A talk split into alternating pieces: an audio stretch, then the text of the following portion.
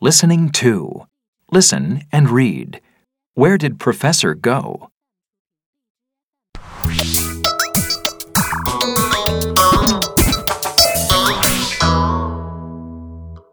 Did you enjoy the robot convention, Professor?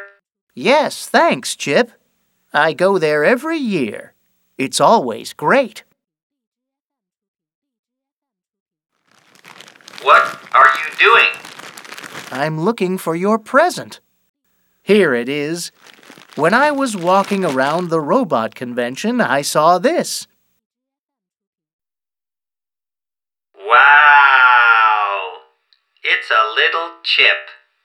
Yes, it walks and it talks.